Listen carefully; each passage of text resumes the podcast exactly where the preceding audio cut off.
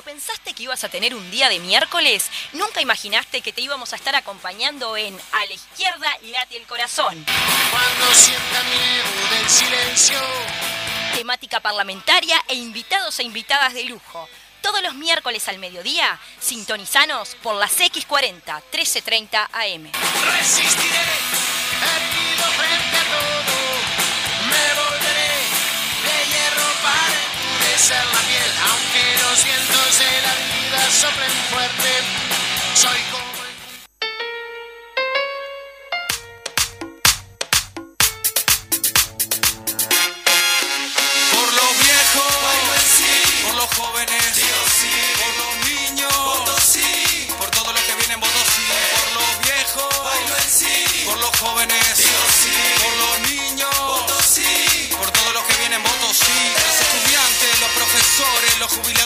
los doctores, la clase media dando batalla, somos el grito de un país que está a la talla, los que hacen changas para comer, para vivir y para pagar el alquiler, somos la vida en los hospitales.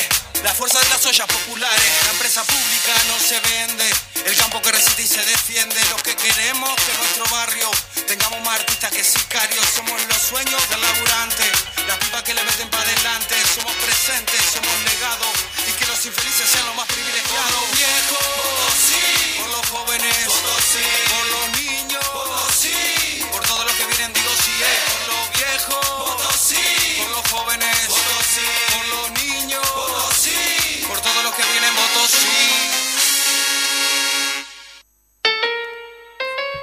Muy pero muy buenos días, acá nos encontramos a la izquierda, late el corazón, empezamos con todo, con una música pum para arriba. Buen mediodía, Majo, buen mediodía a la audiencia.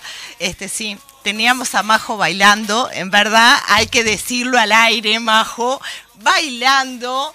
También Fede allá estaba dirigiendo, ahora está muerto de la risa. No hay como atestiguar eso, así que no le voy a creer, mi querida compañera. Bueno, pero hay Ni que yo decirle me que es creo con lo que- alegría, es con alegría y eso está bueno.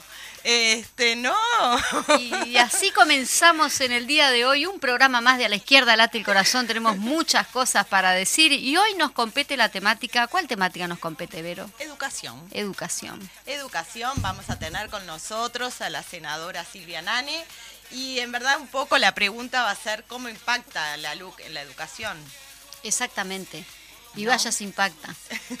También la temática del día, digamos, en, en cuanto al paralelismo y en cuanto a la canción que tenemos allí, viene también enrabada en la temática de educación.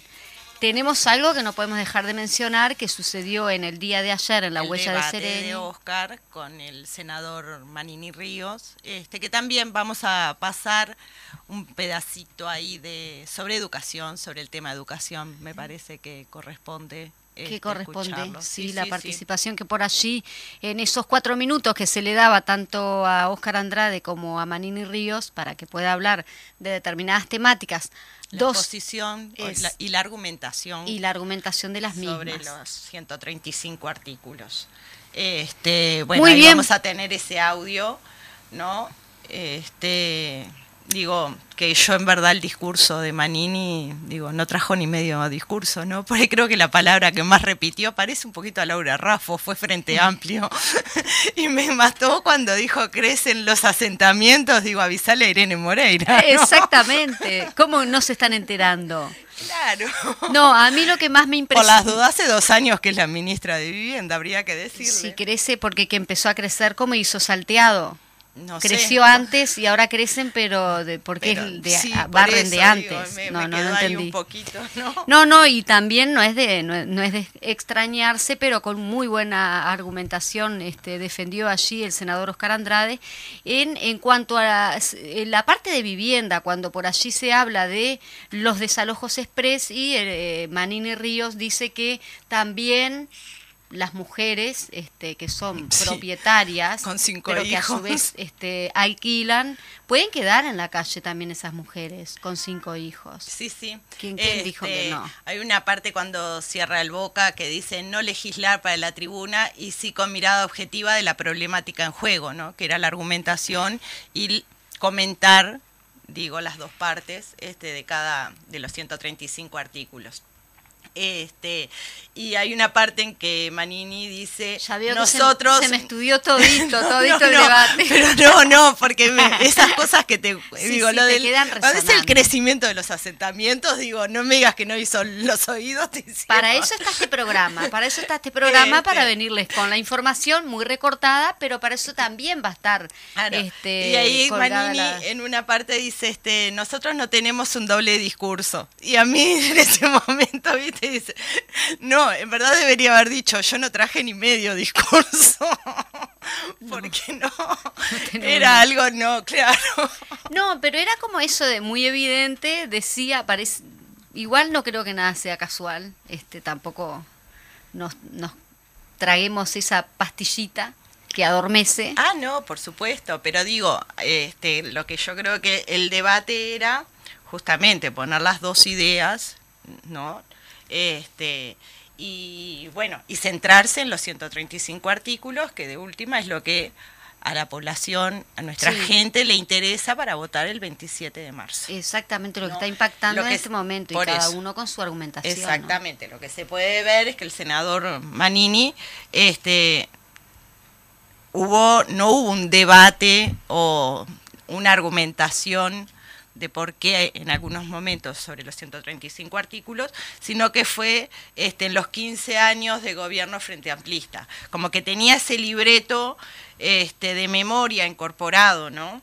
Sí, el Este- ataque como de alguna manera está también surgiendo, este, los ataques en cuanto a los militantes que están trabajando, militando en esos muros hermosos, artísticos, y que vienen y te los tapan. A ver, Sí, yo ya te por allí, mandé. por allí hay un debate, sí, bueno, pero lo pueden hacer, porque si lo pueden hacer ustedes, obviamente que se puede hacer, pero, sí, pero siempre hubo un respeto hubo con respecto a los muros. No era un muro que Digo, desagradara, un muro muy lindo, muy, muy no, artístico, pero además ¿no? este siempre sabías que determinada pared o por lo menos digo yo soy de la vieja usanza claro Ese era muro. claro era de este o no. No, pero y, cuanto pare- más- y más cuando en el caso del muro de propios, que era la Brigada de Pascua, eh, más allá del significado que obviamente, digo, es algo, este, como decías vos, muy artístico, muy una elaboración tiene a la gente le gusta. de arte, ¿no? El arte, claro, lo otro es más panfleto, propaganda. Sí, sí. Este. Yo este, ta, ese muro lo recuerdo porque paso, bueno, vos también, Sí, pasamos todos los días todos en el ómnibus por allí y es lindo ver ese colorido, esa cosa. Este, Ya había sucedido cuando se le hizo el homenaje a, a Plef, a Felipe, este, lo, lo habían vandalizado también. Pero en ese sentido, independientemente de reivindicar, justamente reivindicar, no, al contrario, repudiar esos actos de vandalismo en cuanto a los muros o en cuanto a la propaganda que estén haciendo los compañeros allí militantes por el sí, no es solo este de la Brigada de Pascua que vaya así es No, muy que se refleja mucho porque obviamente ya este, tienen un- una trayectoria larga y bueno, eh, son más conocidos, pero también en el interior del país esas cosas están pasando y no está bueno que No. pasen. Este, sí, yo creo que este, lo que hay que tener en cuenta, y esto es para las dos posturas, es que siempre hay que hacerlo con respeto. Este, y bueno, y me parece que eso es lo que enriquece a la democracia también, ¿no? Exactamente. este, escucharse y bueno. Y con respecto a como te hablábamos hoy del tema de Manini, es como te digo, él tenía un discurso ahí, un libreto incorporado, que es el mismo de la coalición, y en determinado momento no sabía si hablaba Rafo o hablaba Manini con el Frente Amplio, el Frente Amplio. Como ese discurso sin argumentaciones. Cuando no tenés argumentación, este, repetís. Acá, por ejemplo, en el Popular, en el portal del Popular, que siempre está cubriendo allí lo que pasa, este, lo que está pasando en, en, en Uruguay, en la sociedad, hay una nota muy interesante, o mejor dicho, este, un, relato muy interesante sobre el debate que se realizó ayer justamente entre Oscar Andrade y Manini Ríos. Por allí dice que el tercer bloque del debate por la LUC entre los senadores eh, dedicado justamente a la educación, que también fuera pro- este, propuesto por Manini Río, porque es increíble que Manini Río fue el que propuso este, debatir sobre la educación y que representa uno de los capítulos más extensos de la normativa. Luego hubo un relato trillado, eh, claro, obviamente maniqueo y por momentos falso sobre la educación en el país, realizado por el líder de Cabildo Abierto, el senador Oscar Andrade señaló en sus primeros cuatro minutos de su intervención que la tasa de egreso eh, ha sido el caballito de batalla del relato sobre la educación. En ese sentido, recordó que las mejores eh, las, perdón, las mejoras observadas en las tasas de egreso se ubicaron en los periodos de los gobiernos del Frente Amplio. Sin embargo, dijo que eh, se discute hoy, eh, que lo que se discute hoy es la participación de todos los actores involucrados, tal como señalaba el senador este, Manini Ríos por allí una nota muy extensa que extensa digo que no la vamos a leer toda aquí en el programa pero que invitamos a que la gente este la se pueda informe. se informe a través Es- del popular Eso es lo importante que justamente hoy estábamos hablando de que la gente ve una nota y tiene un poquito más de una página, una carilla, dos carillas y ya no lee. pero Este, hay que leer Claro, y eso es Por favor, importante. hoy estamos hablando de la educación, la gente tiene que leer, tiene que estar informada, porque justamente lo que está queriendo hacer la luz es adormecer las mentes y que la gente no lea, entonces este, seguimos a lo que nos dicen los medios masivos de comunicación, que no es este, por supuesto, cabe aclarar. Eh, Majo, perdona que te interrumpa, pero quería no volver un poquito para atrás, este, después seguimos con el tema que estamos tratando, pero que quería hacer mención este, sobre el fallecimiento, ¿no? Un saludo especial de Eduardo el Bicho Bonomi, como todos lo conocíamos, y también en la madrugada de hoy de Jorge Zabalza. Este, bueno, para la familia del bicho, que fue un referente, un gran militante, tristísimo todo esto porque fue una forma inesperada, ¿no? Este, y yo creo que el sindicato de policía hacía mención del respaldo que había recibido de Bonomi, ¿no? Y me parece un, un hecho que hay que destacar, claro, cuando este, él era ministro, ahora era senador.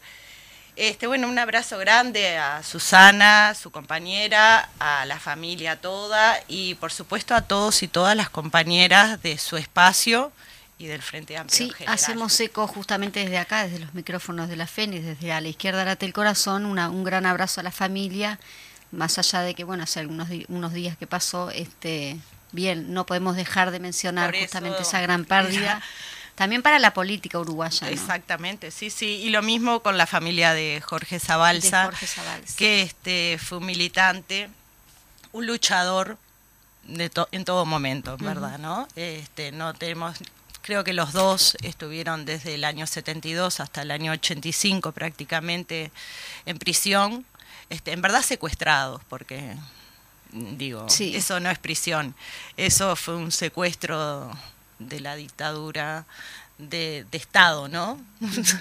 Sí, claro, lo- no, del Estado.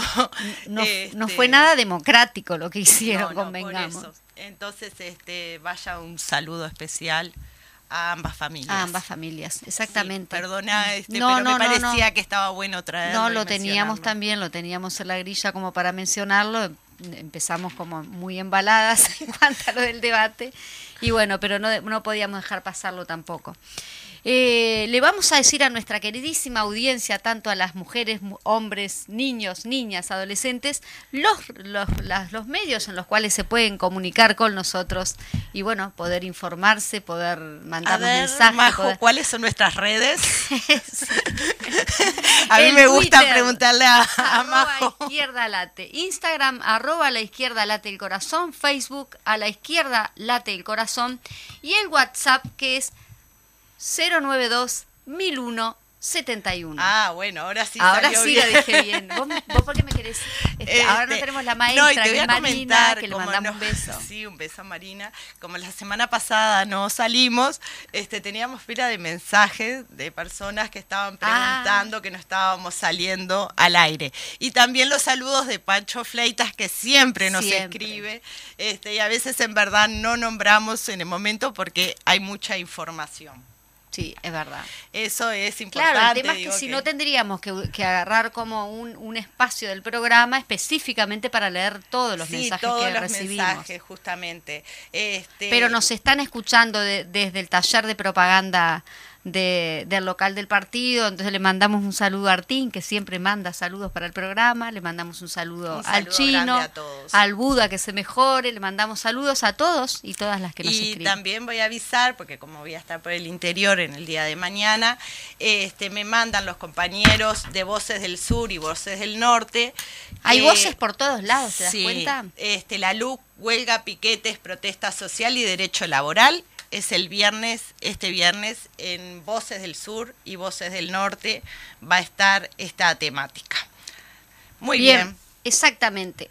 porque si no dejamos a los compañeros este, Bueno, nos están avisando que está llegando casi, que está estaci- bueno, está estacionando casi llegando a la radio nuestra invitada ilustre de hoy, que es una mujer, que es militante, porque a veces la gente piensa que los parlamentarios no militan, digamos, con la gente, que es lo que deberían hacer todos. sí, Bueno, en este caso vos la ves a ella en las ferias, la ves este, volanteando, hablando con la gente, militando como corresponde, porque el Parlamento no debe de olvidar que la gente que está allí sentada en esos sillones presidenciales divinos, que ya me he sentado y no quiero sentarme mucho por las dudas que me acostumbre, este, están ahí porque la, porque la gente y porque el pueblo hizo que estuvieran ahí.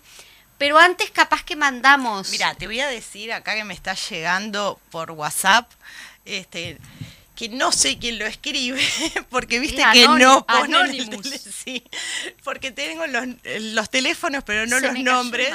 sí. Este, y bueno, y me está comentando una noticia que no sé cuándo salió, pero habla de un empresario que accedió a los pliegos de una licitación en el Ministerio de Transporte y Obras Públicas.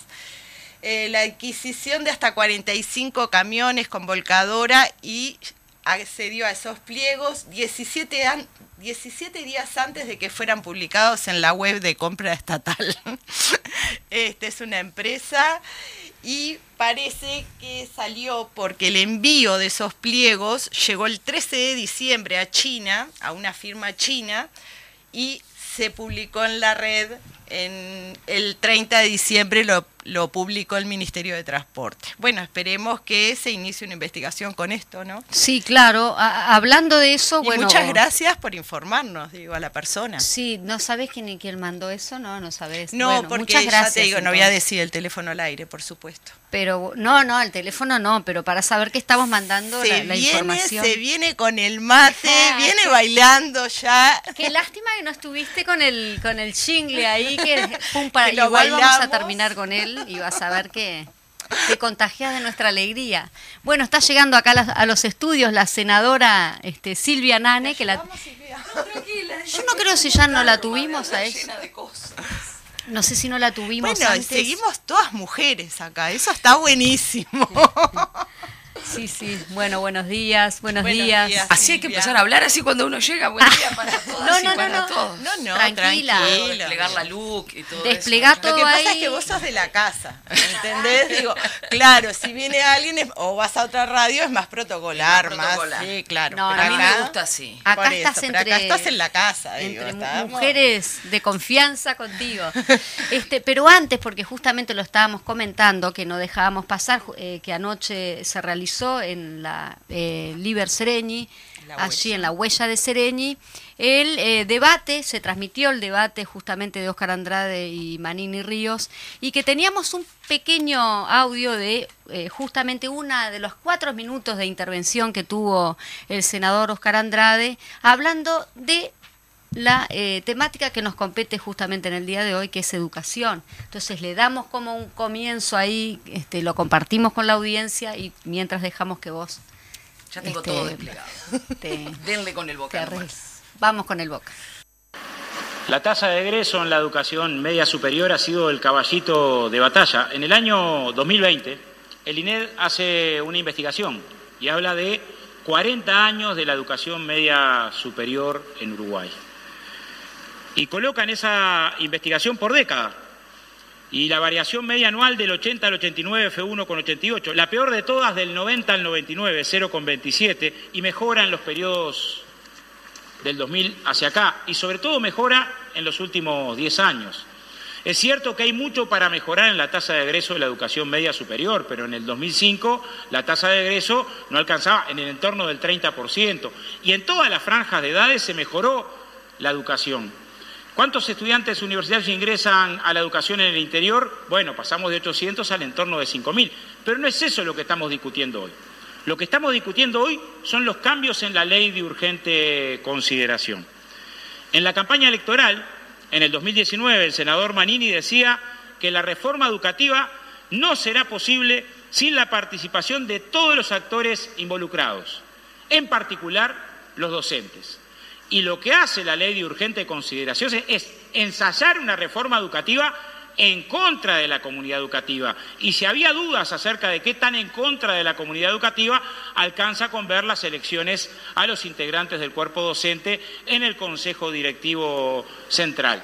¿Solo suponemos que quieren eliminar toda la representación docente porque somos mal pensados? No. El senador Manini sabe que cuando va el ministro de Educación y Cultura y se presenta a presentar el proyecto de la ley de urgente consideración, sostiene, sin que le tiemble la voz, que su propuesta definitiva es eliminar también la representación de los docentes en el CODICEN. Están en actas. Ahora, pulverizan la representación docente, violentan la autonomía, que es un principio que nada tiene que ver el Frente Amplio. Hay que ir a Varela, a Ferreira, a Pibel de Voto, a Figari, o sea, hay una larguísima tradición de que la educación tiene gobernanza en autonomía y educación en libertad. Algunos cambios de la ley de urgente consideración. ¿Cómo delegar en el director del centro la posibilidad de la continuidad laboral del docente con una referencia tan ambigua como su vinculación con el proyecto del centro permite discrecionalidades? Nos dijeron que necesitaban urgentemente iniciar un proceso de cambios. Ese proceso de cambio sacrificó dos tercios de la representación de la Universidad de la República, de la UDELAR, que tiene más del 80% de la producción científica en el Sistema Nacional de Educación Pública, que dejó de ser pública. También se recortan dos tercios de la NEP para crear una nueva institucionalidad, que era urgente. ¿Por qué era urgente este cambio en la educación? ¿Sabe Uruguaya, Uruguaya, ¿Cuántas veces se reunió el Sistema Nacional de Educación nuevo creado o la Comisión Coordinadora de Educación Pública desde que se votó la ley de urgente consideración en julio del 2020 para impulsar estos cambios urgentes? Julio del 2020, febrero del 2022. Ni una sola reunión de esta nueva institucionalidad. No se hacen los cambios educativos sin la comunidad educativa. El senador Manini nos dice que no se logró crear, como establece la ley, el Instituto Universitario de Educación en Formación. los consejos de formación en educación tienen el 98,5%, son públicos, pero no se logró formar porque no nos dieron los votos y requiere mayoría especial. Y de un plumazo se sustituye 10 años de trabajo de esa institucionalidad, de trabajo de extensión, de trabajo de formación, y se plantean becas para la formación universitaria en educación que es solamente el 1,5% de la educación privada.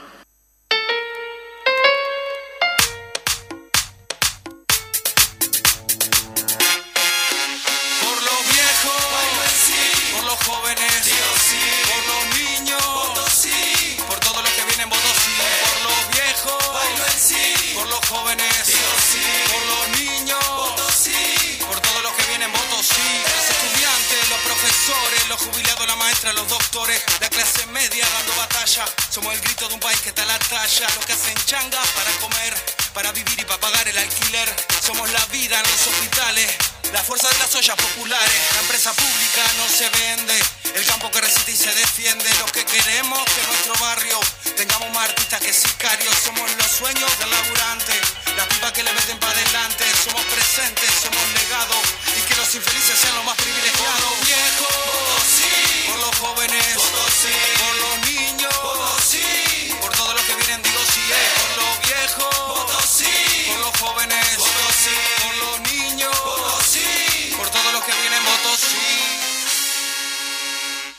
Sí, eh. Muy bien, ¿viste te recibimos al final con la canción que queríamos. El chingle. El jingle del voto sí. Porque me imagino que votamos sí, ¿no? Y te imaginas bien, Vero. Muy bien, por allí este, estábamos adelantándonos un poquito ahí con las palabras de, bueno, con las palabras, con los dos minutos, cuatro minutos creo que eran estos, de intervención que tuvo justamente Oscar Andrade en cuanto a la educación y bueno, Silvia Nane, la senadora Silvia Nane, que tenemos presente hoy en la radio. Para ¿Cómo- que nos cuentes cómo impacta un poco la luz en la educación, ¿no? Bueno, que- primero que nada, buen día para, para todas y para todas, ahora sí formalmente al aire. Este, estamos empezando esta, esta semana este, difícil, me parece que corresponde decirlo, decirlo al aire que, es una semana sin, sin, sin el bicho, ¿no?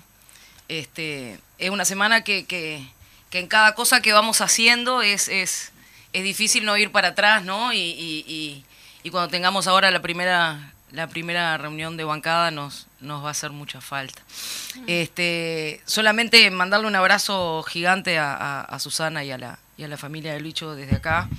Este, creo que, que, perdimos un gran estratega. Este, eso creo que nos tiene que llevar a todos a, a redoblar los esfuerzos en, en ese sentido. Este, y, yo puse un tuit el, el- día que se murió el bicho que era que solo se muere si nosotros vamos aflojando, ¿no? Entonces yo creo que, que la cosa está por ahí, por, por, por sostener, por sostenerlo con, con, con, con la militancia, ¿verdad? Y con, y con esto que estamos haciendo, cada quien desde su metro cuadrado, cada quien desde su lugar de responsabilidad, tratando de construir un poco más de, de patria para, para todos. ¿Y qué más de construir patria para todos que la educación pública? Ya que estamos, podemos enganchar por ahí, ¿no? Este, desde, desde que ponemos una pata en la escuela pública, nos dicen que en Uruguay la enseñanza es laica, gratuita y obligatoria. Y entonces nos van explicando que laico es cuando, cuando no hay enseñanza religiosa dentro de la educación y, y nos, van, nos van diciendo que, que gratuita es porque, porque el Estado la brinda, este, porque es una política pública, eh, porque yo no sé si ustedes se acuerdan, pero cuando yo era chica nos daban los cuadernitos Nos grises. daban los que- de arte, que tenían, que eh, tenían los Artigas, grises. y algunos tenían a Varela y, Sí, y- exacto. y en mi época que yo hice la primaria en, en, Yo no llegué tanto. Y los en lápices, Colonia, lo los pasa de- lápices y los championes Y los azules. championes pamperos, Los championes que- pamperos azules. este, el otro día hablábamos con mamá de eso, mamá decía que en la época de ella eran diferentes. Era porque íbamos a la escuela pública. Porque, ¿sabes? Mira, yo, yo hice, yo hice de primero a cuarto en, en Colonia, ¿no? Colonia del Sacramento, en la escuela número uno, José Artigas. Y, y en Colonia, mis, mis compañeros eran el hijo del lechero eh, y el hijo de, de- del hotel más copetudo de Colonia y el hijo del gerente del banco. Y yo que mi padre era, era distribuidor de revistas y mi mamá profesora de cocina. Este, y ahí todos éramos iguales en los bancos de la escuela, como decía Varela, ¿no? Claro. Entonces, era gratuito, sí, claro, y nos daban los cuadernos y nos daban los championes. Y uno se ponía los championes de ir a la escuela eh, como te ponía cualquier otra cosa, porque todos usábamos lo mismo, ¿no?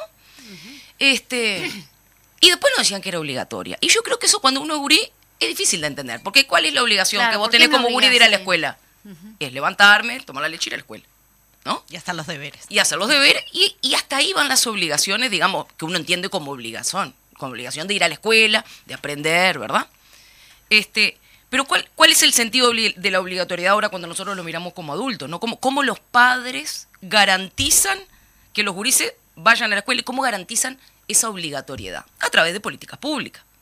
El Estado tiene diversas políticas públicas que apoyan a los padres que puedan cumplir con esa obligación de inscribir y enviar sus hijos a la escuela y contribuir que no falten y todo lo demás, ¿no?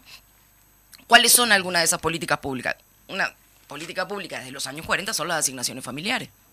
Entonces el Estado lo que hace es asignar recursos presupuestales para implementar esas políticas públicas y decir, bueno, usted inscribe eh, a sus gurises en la escuela, el Estado le da la asignación familiar, le paga la asignación familiar como una prestación, vos Vero sabes de eso, y Si los gurises dejan de concurrir a la escuela, hay controles que dicen, bueno, si los gurises no están yendo a la escuela, el Estado le retira la asignación familiar. ¿Como una forma de castigo? No.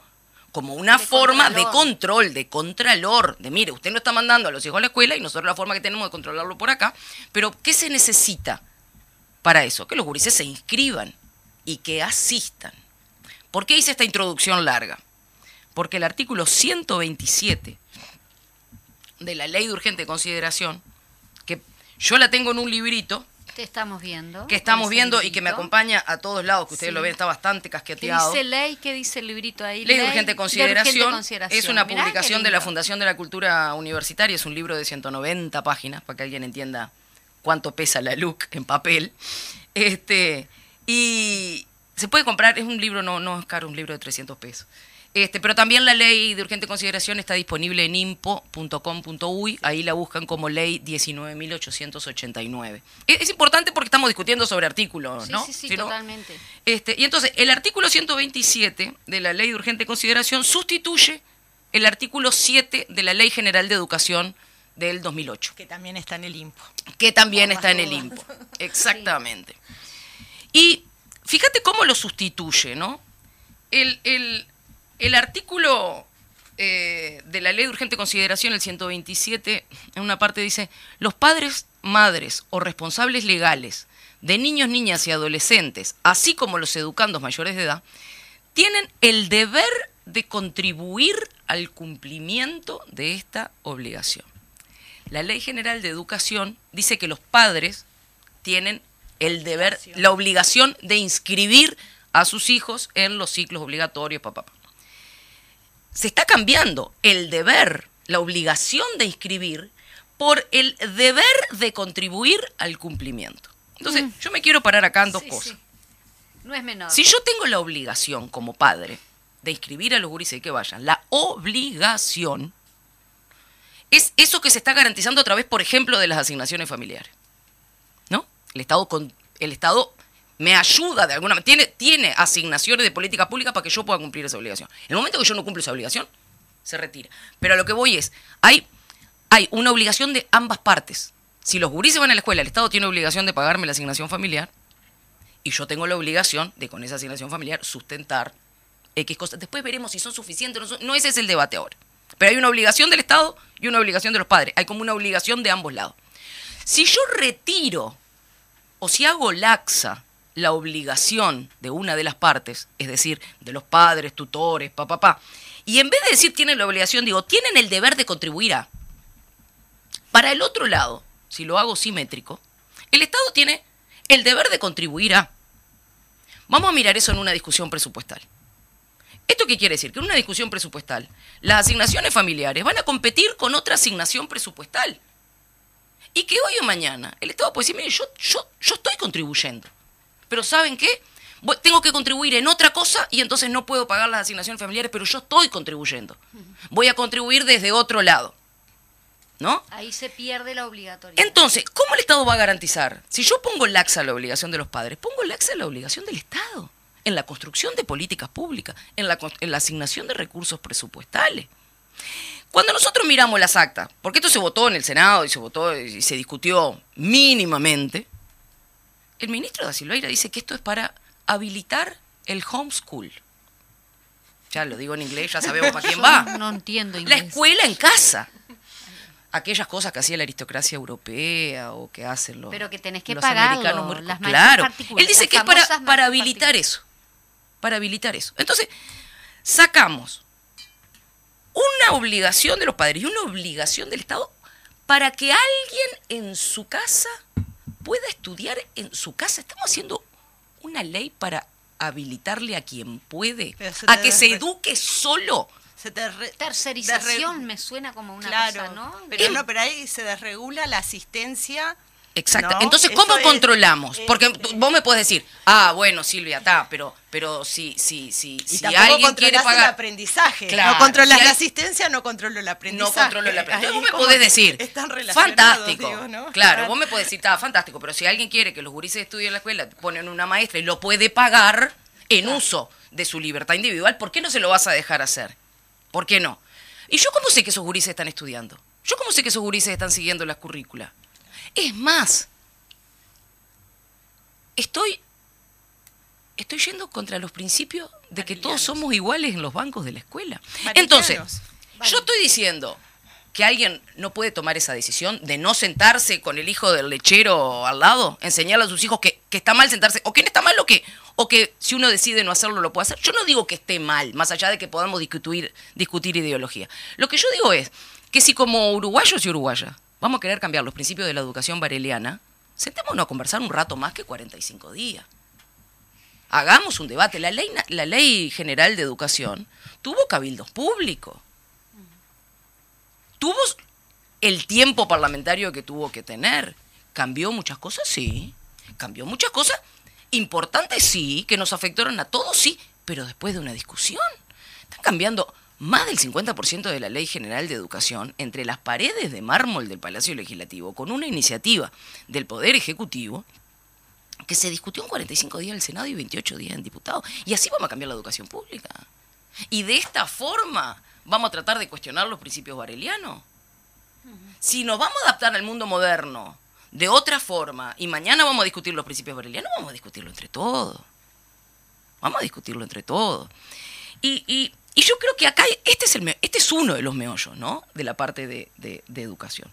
El otro de los meollos, el otro día yo estuve con Elvia Pereira en, en- en el interior, nos tocó hacer un- un- un- una gira junta. Y, y, y Elvia decía, hay cosas, podemos hablar de la gobernanza de la educación. A mí me parece que a veces es un tema como demasiado técnico. Pero dentro de la, de la gobernanza había un principio, un principio fundamental que era la participación. Y me van a decir, ah, la participación de los sindicatos. No, la participación de los docentes Y de los padres. y de los padres. padres. Entonces, de los que realmente están como en la dina- en el día a día en la educación de los niños, exactamente, niñas y de los que preparan la leche para que los gurises vayan a la escuela, después que los gurises van a la escuela. Que ahí está la En serio. diferencia entre los cambios de la Ley General de Educación, que se hizo con todos los actores, con esta ley que viene de verticalazo, ¿no? Exactamente. Eso me parece que es importante. Es muy importante, que era lo que yo decía recién, o sea, una cosa es habilitar espacios de participación, justamente, porque ade- además, la educación es participación. La educación tiene una parte muy académica. Sí, por supuesto, tiene la parte curricular, la parte académica, la parte de la enseñanza formal, estamos todos de acuerdo. Pero la educación tiene, tiene la otra parte, tiene la parte de la educación en participación, que también me educa como ciudadano del futuro. Nosotros cuando empezamos a formar a los gurises, cuatro, cinco, yo tres, ¿no? Yo voy por el tres, para empezar en el tres, pero los gurises empiezan en tres, ¿no? Cuando uno arranca con un gurisito de tres, cuatro, cinco años, no arranca con una educación curricular, arranca. Pero lo que, se, lo que fundamentalmente se aprende es a compartir, a vivir en comunidad, ¿no? Uno va enseñando valores a través de las cosas chicas. Uno de esos valores fundamentales en, en una comunidad es la participación es la participación. Cuando yo trato de, de armar una, una, una gobernanza que se parece más a una gerencia general que a un consejo, Por es porque estoy yendo en una tanto a Da dirección. Silveira. Claro. Sistema voucher, El- Claro, exactamente. por eso. ¿No? que Y- obviamente no resultó. pero vos fíjate que además en, en primaria, que hay 350.000 gurises, creo, que son esos los números, una persona decide por 300.000, por 350.000 gurises y un montón enorme de funcionarios. Yo no tengo las cifras anotadas acá y no quiero decir cifras si no las sé, pero son un montón. Entonces, eh, es como, como una es como una gerencia general. Es como una gerencia general. Pero en la educación, uno no se queda solamente con los aspectos logísticos. Entonces necesitamos entender las políticas educativas más allá de, de la gestión de las políticas educativas. El corazón de las políticas educativas eh, tiene que tener participación. Tiene que tener participación. Entonces dicen, ah, pero nosotros hicimos el Consejo General de Educación. Que no se reunió ni una vez. Es lo que decía Oscar ahora en la intervención que ustedes pusieron. Claro. No se reunió ni una vez. Sí, eso es una cosa, ¿no? Que defienden tanto la LUC, pero en verdad en muchos de sus artículos no lo están aplicando. Claro, Bueno, pero en educación. En educación, Ustedes ¿cómo? imagínense, estuvimos en un año y medio prácticamente de pandemia. En el primer año hubo que sostener la educación laica, gratuita y obligatoria en plena pandemia, en una modalidad que en este país nunca se había experimentado 100%, que fue la modalidad de la educación virtual. Si nosotros Que por suerte teníamos la ceibalita. Ahí voy. Si nosotros no, nos- no hubiésemos pensado en política pública no en política de en política pública que sostuvieran los aspectos educativos que van más allá de la gobernanza, que se podría haber mantenido la obligatoriedad sin la red de telecomunicaciones que tiene Uruguay. Se podría haber mantenido la obligatoriedad sin el plan Ceibal. Entonces, que también fue discutido en su momento. ¿no? Estamos todos de acuerdo. Pero entonces, a lo que yo trato de, ir con estos cuestionamientos es que las políticas públicas no se pueden cambiar de un plumazo. No se pueden andar cambiando las políticas de Estado. Pero mucho menos para debilitarlas. Exactamente. Y que vos me podés decir, hay una estrategia ideológica atrás.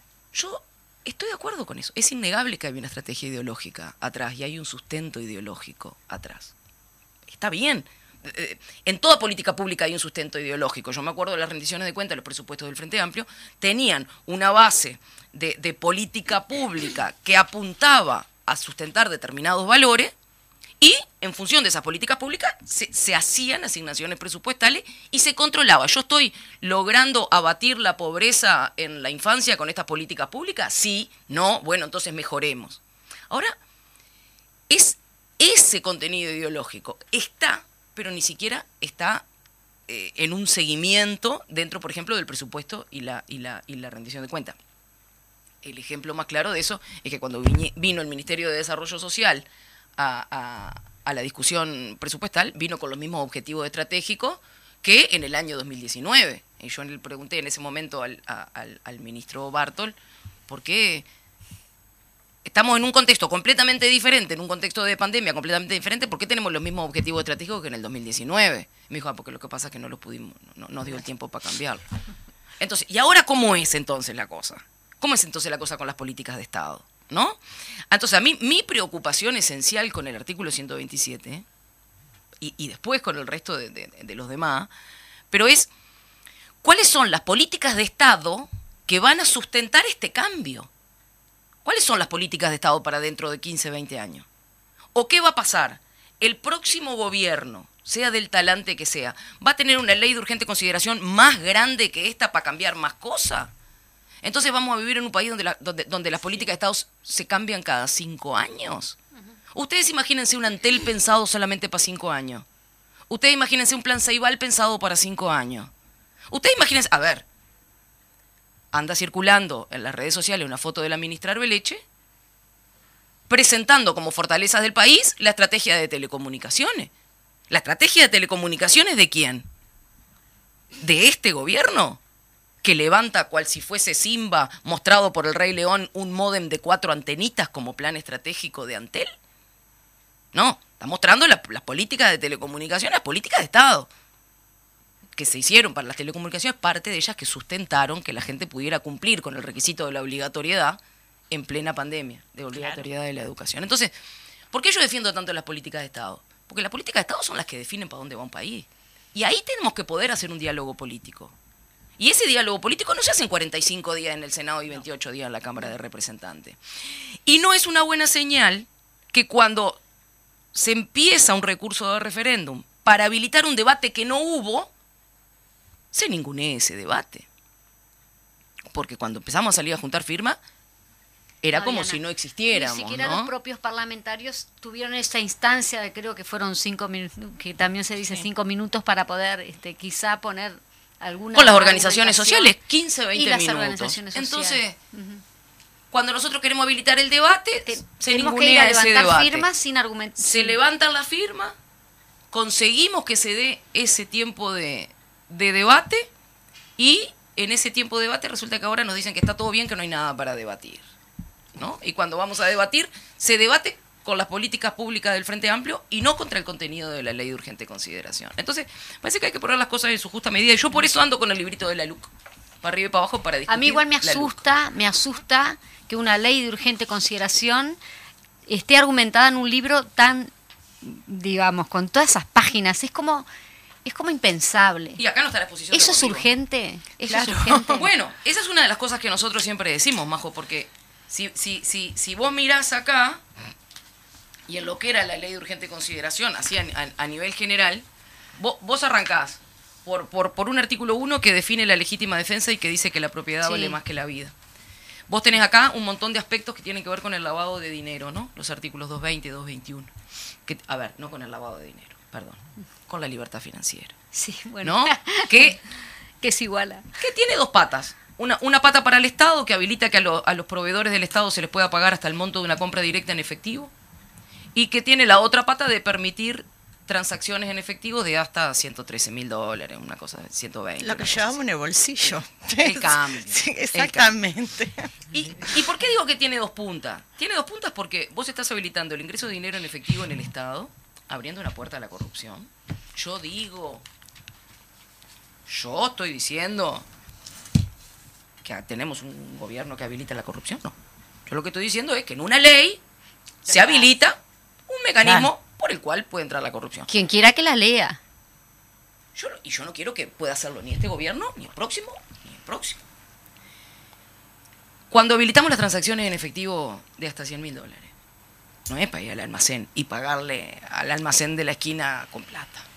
Y habilitarle a aquel almacén de la esquina del remanso eh, en casa, si no pueda tener, un- el tipo no puede pagar un post, bueno, todo bien, pero no es para él. Porque yo no voy con 100 mil dólares al almacén. Bueno, mira que ¿No? con los precios de la cosa en cualquier momento ¿Cuánto sale el kilo de tomate? vamos a tener que comer Decime, 219 pesos. El otro día compré 25. dos tomates perita, dos tomates, 120 Yo pesos. estoy comprando los tomates de a dos cuando llego a casa también. Y los voy comprando de a dos y con ¿No, eso- ¿No te pasa que tenés más ganas de comer tomates cuando Es sale? horrible. Por eso te digo, yo te estoy Es la, variación del precio del tomate es una cosa increíble.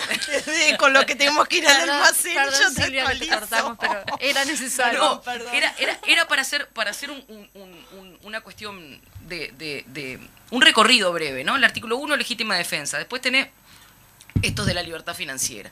Después tenés en el 468 y en el 469 todo lo que tiene que ver con, con la reglamentación del derecho de huelga. Después tenés vivienda del 426 al 459 en una, en una, en una serie de artículos que en vez de, de- de- de asegurar el Estado el derecho a la vivienda, lo que asegura es el derecho al desalojo, básicamente, ¿no? Y cuanto más rápido mejor. Y la especulación también Y la con el desa- especulación. con el y sí, porque el mercado especula. Porque por más que seas buen pagador, te van a decir, mira que Pero si no me pagas. Estás como. Claro, pero es que cuando uno habilita este tipo de mecanismos basados en la libertad de mercado, De- es bastante naif pensar que cuando uno le da libertad al mercado, el mercado va a pensar por los más vulnerables. Exactamente. Es solidario.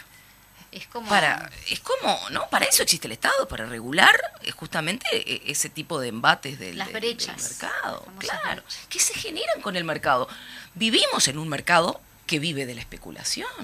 Pero, y yo no estoy hablando absolutamente en contra del mercado, lo que estoy diciendo es que es inaudito pensar que el mercado cuando regula, regula en favor de los más vulnerables. Y pensar, sobre todo en el mercado de vivienda, que la desregulación la vamos a poner justamente después que venimos saliendo de una pandemia. Cuando un montón de gente se fue a vivir a la casa de los padres, a vivir a la casa de los se juntaron, se fueron, se crecieron los asentamientos.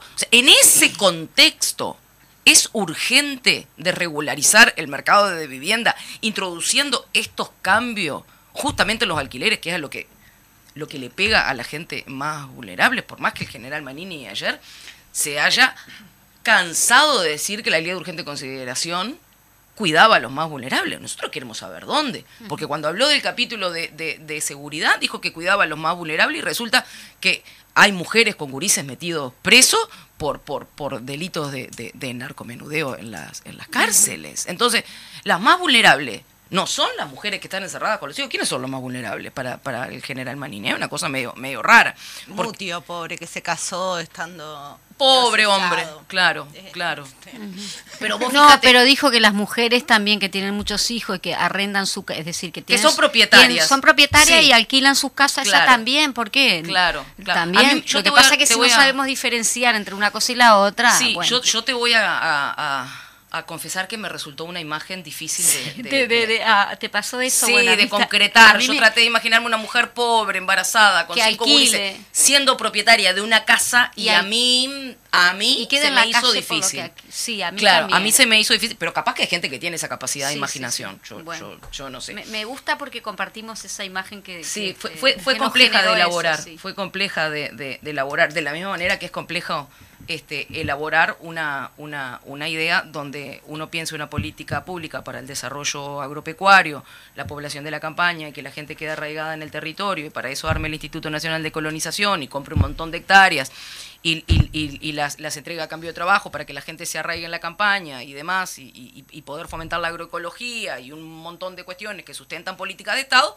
y resulta que ahora, cuando el Instituto de Colonización le otorga tierras a un colono, el colono si quiere lo puede hacer, no, No sé, la gestión a través del, celular en... Sí, no Sí, sí, sí. vivir. Nos saca la obligatoriedad de vivir. en- Claro. Exacto. Entonces- Ocupás ese lugar y es tuyo, pero sin estar. Claro, claro. Entonces, este son esas imágenes difíciles de concretar en la, en la realidad sin pensar en la especulación. Porque lo único que une ese tipo de imaginación tan fructífera eh, es, este, es la, la- la especulación de- del mercado. Pero estábamos hablando de educación. Este, Lo que pasa es que es todo, creo Lo que va que todo en la misma claro, línea, ¿no? En, uno esa empieza a hablar de la ley de tendencia urgente de... consideración, es lo que tiene. Es lo que porque- tiene. Es, lo- eh, es que es muy eh, difícil hablar solamente de la ley de urgente consideración y después de las políticas públicas que se implementan, ¿no? Porque una, una ley escrita no es nada. Digamos, una ley escrita es, sí, un contrato social, ¿no? Que se establece que se puede hacer, que no se puede hacer, ciertas regulaciones, pero después eso requiere muchas veces carne presupuestal. Si lo sabremos con la ley de violencia basada en género, ¿no? Claro. Macanudo tenemos la ley. Tenemos la ley, pero no y- hay presupuesto. Y después no tenemos presupuesto para implementar las políticas que sustentan lo que esa ley dice que tiene que cumplir. Y esto estamos más o menos en, en- en la misma, porque ustedes se acuerdan de los recortes que hubo en el presupuesto y, y en la rendición de cuentas Bueno, que con- la en materia educación, educativa. justamente. Entonces, si nosotros no asignamos presupuesto y escribimos una ley, también es... es- Sí, es también raro. está habiendo recortes, lo- como hablábamos en la vivienda, Sí, justamente para el Ministerio la de Vivienda en cuanto a los... Este, Digo que este, yo te digo, no sé cuántos artículos sobre educación específicamente es la LUC, pero más o menos creo que tratamos de derogar unos 30 y Sí, algo. creo que Sí, son 30. 34. Ahí está. ¿Te diste cuenta que hablaste solo de uno? Solo de uno. Solo de uno. Solo de ¿Cómo uno. serán los Por demás? eso, no, no mencionamos la educación media, todo, digo, es La simplemente UDELAR, para que la, la gente, UDELAR. claro, la UDELAR, todo eso, tome una conciencia de lo que es Sí. esto, porque solo estuviste hablando del artículo 127, que es la obligatoriedad que viene a cambiar 100 años, más de 100 años de historia, ¿no? Y políticas, como decías, Sí. digo, algo que los uruguayos, más allá y como vos decías, el, el del hotel más pituco, el, este, el del lechero, ¿no? Tenemos ese amor y siempre este, el tema ¿no? de obligatoriedad laica, gratuita, es como un emblema que nosotros llevamos y con orgullo lo tenemos los uruguayos. Este, entonces, quería hacer mención de esto, porque queda mucho tema en la educación mucho, sobre la. LUC. Yo igual la convocaría, te convocamos y te de anticipado de seguir porque Sí, claro. Es Educación increíble. se pueden hacer muchos capítulos. Porque esto es desde los micrófonos, ¿no? Convengamos que nosotros desde los micrófonos tenemos la posibilidad, de repente, de lo que vos ya estás haciendo en las ferias, en los barrios, que ya te hemos visto, de hablar con la gente, claro, cara a cara. eh, entonces es como muy extenso y tenemos poco tiempo, porque esto va a ser, este, la gente va a tener que derogar estos 135 artículos de, de los que entra un abanico de cosas, desde la educación, este, la vivienda, bueno, la todo. Y, y a mí me da como esa especie de ansiedad. ¿Cómo hacemos para informarle a la gente tan, tanta cosa en tan poco tiempo, no? Sí, sí, sí. Te veo en un debate. Vamos a ver, ya hice uno. Este, vamos a ver cómo, cómo, cómo sigue el resto. Lo cierto es que, es que, es que tenemos que, que poder conversar, no tenemos que poder este, discutir los, los, los grandes aspectos. Yo estoy a las órdenes para, para, para seguir con, con, con educación. Yo trabajé mucho en educación este año pasado Sí. porque me tocó presidir la comisión de educación del, del Senado. Este, y, y debo decir que en, en lo que tenía, en lo que tuvo que ver con los aspectos prácticos de la comisión, nosotros presentamos al principio al principio de año hicimos una evaluación de todos la- los temas pendientes que venían de la, de la legislatura anterior y armamos un cronograma de trabajo que lo acordamos entre todos los integrantes de la, de la comisión para tratar de seguir justamente temas que, que- que eran de preocupación y después sobre esos, sobre ese cronograma siempre fuimos dejando en cada una de las, de las sesiones un espacio para los temas coyunturales, ¿no? Y en esos temas coyunturales recibimos justamente a la, a la, a la NEP, recibimos a la familia organizada de las escuelas públicas, recibimos a, a- a- a la gente de la, de la Asociación de Museos, eh, recibimos mucha gente que tenía que ver con las cuestiones de educación y cultura, recibimos a- al director de la, de la UTU en, en- más de una ocasión, a, la- a las autoridades de- del CODICEN. Este, y hubo, pero claro, este año en, en cuanto a la, a enseñanza, hubo muchas cosas que, que, que tuvieron que ver con aspectos coyunturales, ¿no? La- las elecciones de hora, los recortes que venían de la rendición de cuentas. En la rendición de cuentas este, hicimos mucho foco en, en- en la parte de, de- de educación y los principales aspectos coyunturales que se dieron de, de discusión y de debate tenían que ver con decisiones de las direcciones generales. Nosotros tenemos un sector que es la, a la que vamos a la plaza, ¿no? En ese sentido, nos comentabas previo de que van a recorrer, priorizar recorrer Canelones y Montevideo. Bueno, en el caso nuestro sí, este, vamos a, a- decís a hacer esa priorización. Este, todavía no está pronta, creo, la agenda del fin de semana, pero debería estar por acá nomás. Este, íbamos a hacer canelones el domingo. este, teníamos varias cosas en la, en la ciudad de la costa y, Sí. y también, y después terminábamos en Las Piedras el domingo. Pero bueno, al final esas actividades este, la- las tuvimos que suspender por, por, por el triste fallecimiento de- de- del bicho.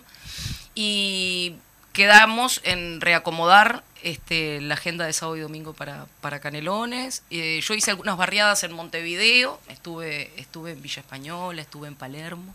Estuviste en el interior. también, Estuve en el interior. otros departamentos. Sí, anduvimos por y varios una consulta, lugares. ¿qué es lo que más te pregunta la gente? O sea, como temas... Mira, Este- el tema, uno, uno de los temas que, que- que salió este, en Florida, nos, nos to- coincidimos en que nosotros empezamos a hacer una barriada y, y- y a los 15, 20 minutos este, había gente de- del no eh, haciendo barriada también y, y nos cruzamos En el mismo lugar.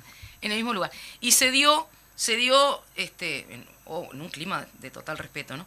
Pero se dio mucho que, que gente que, que había pasado ya, digamos, y que le habían entregado el, el folletito del, del no, este, después pasaba y nosotros le entregábamos el, el- el folleto del sí.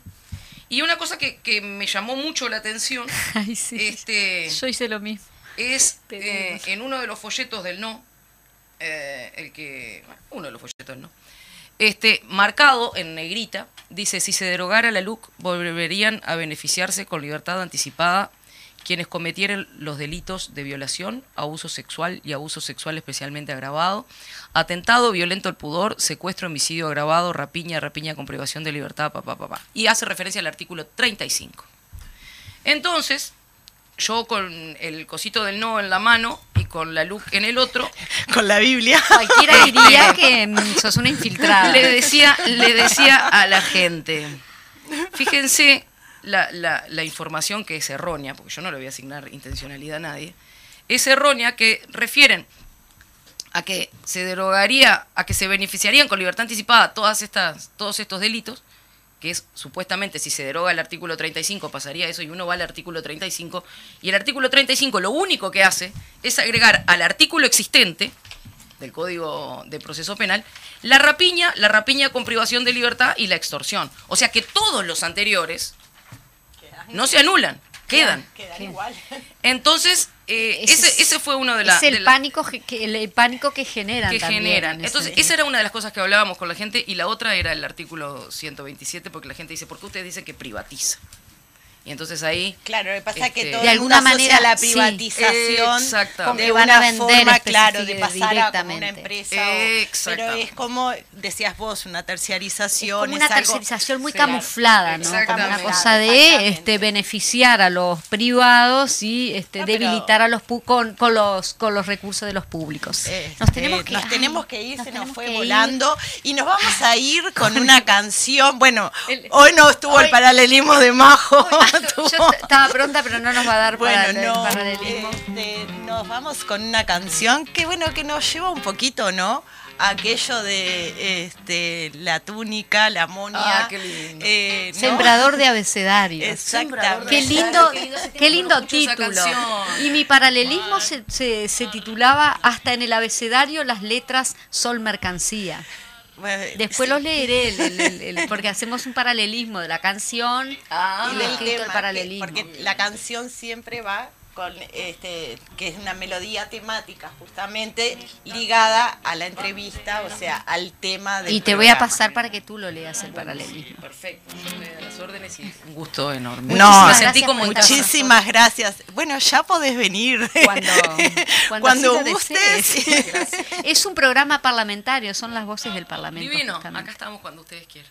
Muchas Muchas gracias gracias. por estar, Silvia. Para colmarme la vida, para llenarme de luz.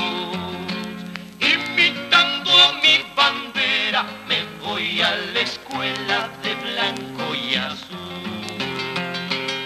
Imitando a mi bandera, me voy a la escuela de blanco y azul.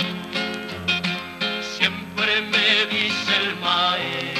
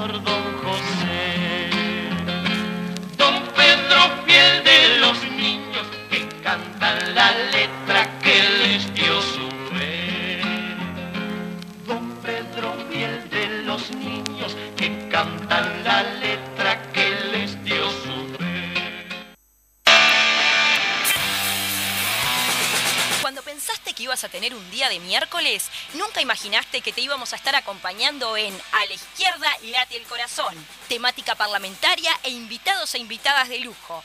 Todos los miércoles al mediodía, sintonizanos por las X40 1330 AM.